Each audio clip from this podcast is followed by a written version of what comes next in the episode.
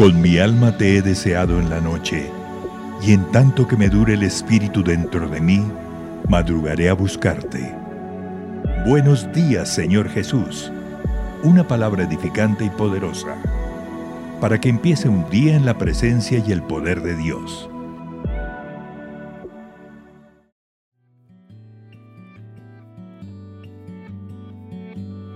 Muy buenos días mis hermanos de la Gran Comisión. Qué bendición poder compartir hoy la palabra con ustedes en este devocional. Y bueno, eh, primero entendiendo que nuestro invitado principal es nuestro Señor Jesucristo.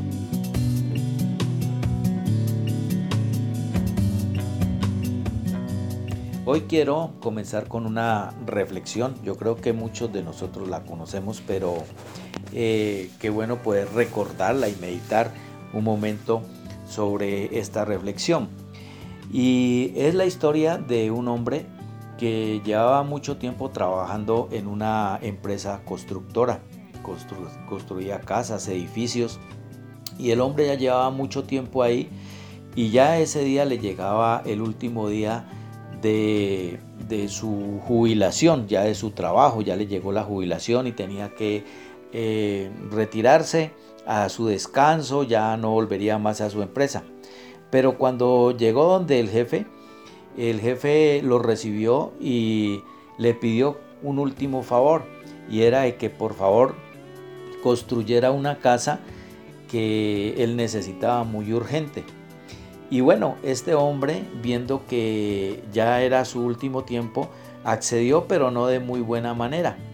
Y fue así como él comenzó la construcción de esta casa y la hizo muy a la carrera, sin las medidas que debían de ser, no le colocó el, empeño que tenía que colocarle, los acabados no eran los mejores, no le metió los mejores materiales, sino a ir rápidamente haciendo las cosas porque el anhelo de él era poder salir de una vez a disfrutar de, su pensión y a disfrutar de, de su tiempo ya que no iba a volver a trabajar, ya estaba pensionado de su pensión y, y todo su tiempo de descanso porque había trabajado mucho tiempo en esta empresa.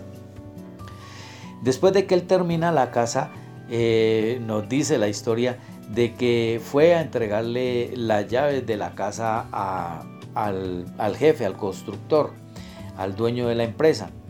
Y el dueño de la empresa le dice, bueno, camine, veamos cómo quedó la casa y todo. Y cuando eh, dieron un recorrido por toda la casa, él le dice, lo que pasa es que la empresa estaba pensando en regalarte esta casa que tú construirías, de modo que aquí te devuelvo las llaves porque esto es para ti.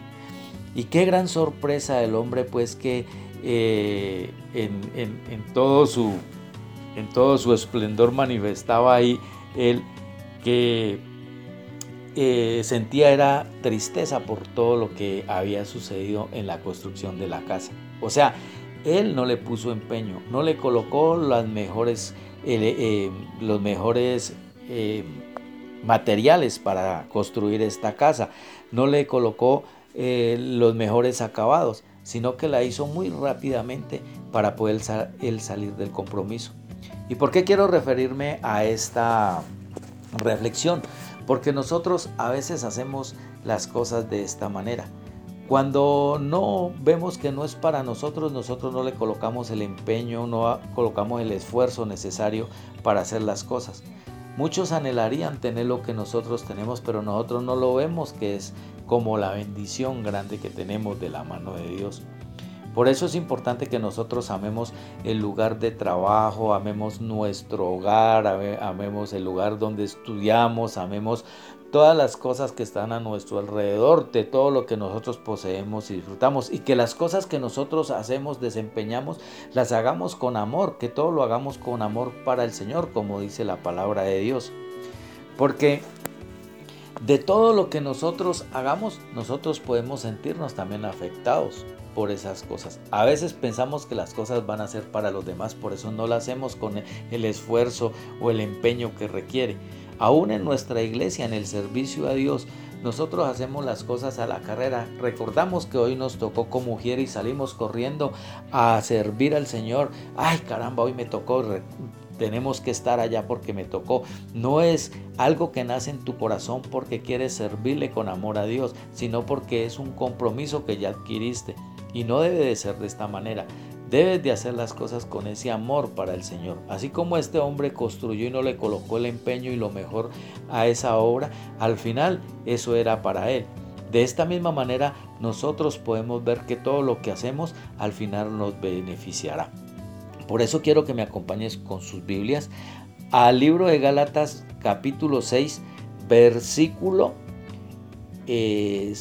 versículo 7. Dice la palabra de Dios, no os engañéis Dios no puede ser burlado, pues todo lo que el hombre sembrare, eso también segará. De manera, mis hermanos, que la palabra de Dios es clara. O sea, nos está diciendo de que no nos engañemos y que al Señor no lo podemos engañar tampoco. De manera de que lo que nosotros sembramos, eso mismo también segaremos. Por eso el servicio en la iglesia es fundamental, pero que tú lo hagas y lo desempeñes con un amor hacia Dios, no pensando solamente en el beneficio que puede darle a otra persona, sino en lo que representa eso para las personas, pero que viene de parte de Dios. Por eso, el mejor trabajo que tú puedas realizar en la iglesia, el mejor trabajo que tú puedas realizar en donde tú estás empleado o en tu negocio, pues debe ser para beneficiar mucho a los demás, que sea una bendición, que ellos vean de parte eh, tuya la manifestación de Dios a través de tu vida, en el servicio, en tu trabajo, en el negocio, en tu hogar. ¿sí? Muchos no quieren llegar a, a los pies del Señor porque el testimonio que nosotros damos como cristianos no es el mejor ni el más adecuado. Por eso dice la palabra de Dios, de lo que tú sembrares, eso mismo segarás. Mi hermano, la invitación es para que tú hagas la mejor siembra, para que tú la hagas con amor, para que recuerdes que de lo que tú des, de eso mismo también recibirás. Es importante tener en cuenta de que todo lo que hagamos lo hagamos como para el Señor, como dice la palabra de Dios.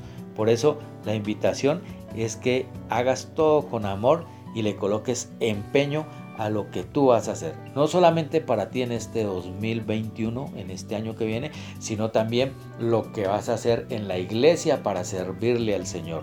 Y lo que vas a hacer para los demás en tu trabajo, en tu hogar, en tus cosas cotidianas. Mis hermanos, voy a pedirles que tengamos un tiempo de oración y le entreguemos este tiempo al Señor y esta palabra para que se haga vida en nosotros y que nosotros podamos hacer todas las cosas con amor como para Él, Señor mío, dándote gracias por todo lo que recibimos, Señor, y dándote gracias por todo lo que viene, porque tú tienes grandes cosas para nosotros. Coloca en nuestro corazón ese amor, coloca en nuestro corazón esa fortaleza para desempeñar las cosas con agrado, Señor mío para que los demás se sientan beneficiados, para que los demás conozcan de ti, pero también que conozcan de tu amor, Señor mío. Y de igual manera, como dice tu palabra, de lo que sembrare, eso también segare. Gracias te damos, Señor. Buenos días, Señor Jesús. Amén. Bendiciones, mis hermanos.